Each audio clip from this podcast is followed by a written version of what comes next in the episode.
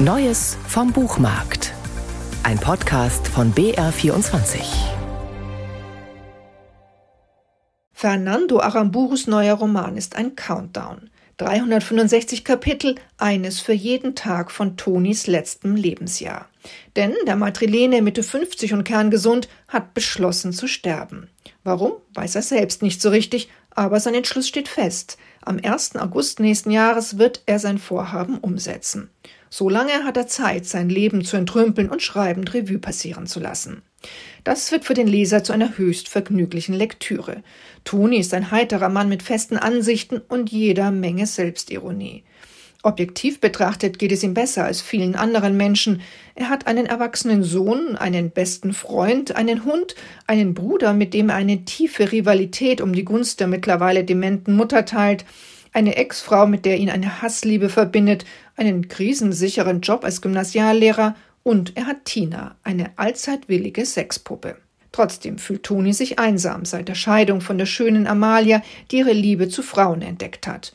Toni hat nicht ernsthaft versucht, sich neu zu verlieben. Er ist ein Misanthrop, ein selbstgerechter Grandler und ein Kind seiner Zeit, wie der Baske Fernando Aramburu, der seit Jahrzehnten in Deutschland lebt, erzählt. Da liegt wahrscheinlich ein Kern des Romans, nämlich der Protagonist ist dessen bewusst, dass er auch, wie viele andere seiner Generation übrigens, ein Produkt der Erziehung in der Franco-Zeit und der Familienzustände ist. Schweigen war die Devise von Tonis Eltern über ihre unglückliche Ehe, die Untreue seines Vaters, dessen Inhaftierung und Folter durch das Franco-Regime und vieles mehr. Resultat ist eine Kommunikationsunfähigkeit, die Toni prägt.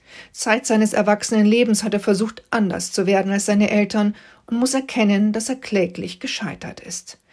Die Mauersegler ist kein politischer Roman wie Patria, aber er ist ähnlich fesselnd. Aramburo hat eine Gabe, seine Romanfiguren zu durchdringen und sehr genau in ihren soziopolitischen Kontext einzubetten. In diesem Sinne ist sein neues Werk ein Gesellschaftsroman. Also tatsächlich mag ich an Romanen die Möglichkeit, die sie anbieten, der Finger in sozialen Wunden zu legen. Sonst würde ich nichts schreiben. 830 Seiten dick und trotzdem nie langweilig. Die Frage, ob Toni sein Vorhaben tatsächlich umsetzen wird, trägt die Mauersegler bis zur letzten Seite. In Spanien haben Kritiker Aramburu mangelnde politische Correctness vorgeworfen. Ja, das ist der Fall. Und das ist zugleich eine der Stärken des Romans.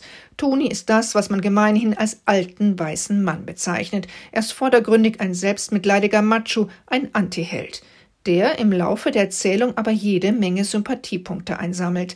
Aramburus schriftstellerischer Kniff, Tonis Geschichte als Lebensbeichte anzulegen, die erst nach dessen Tod gelesen werden soll und von daher keinerlei Rücksicht auf Empfindlichkeiten nehmen muss, geht auf und bereitet den Boden für Tonis scharfzüngig satirischen Blick auf die Welt.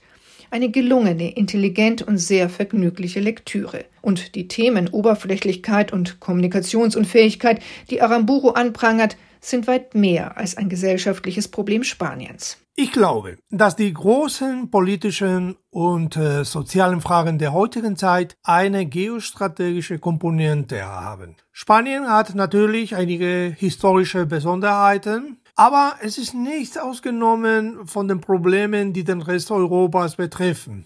Ich bin der Meinung, dass die Geschichte, die in den Mauersegler erzählt wird, in ähnlicher Weise in London, Amsterdam oder Berlin hätte stattfinden können. Die Mauersegler von Fernando Aramburu ist bei Rowold erschienen.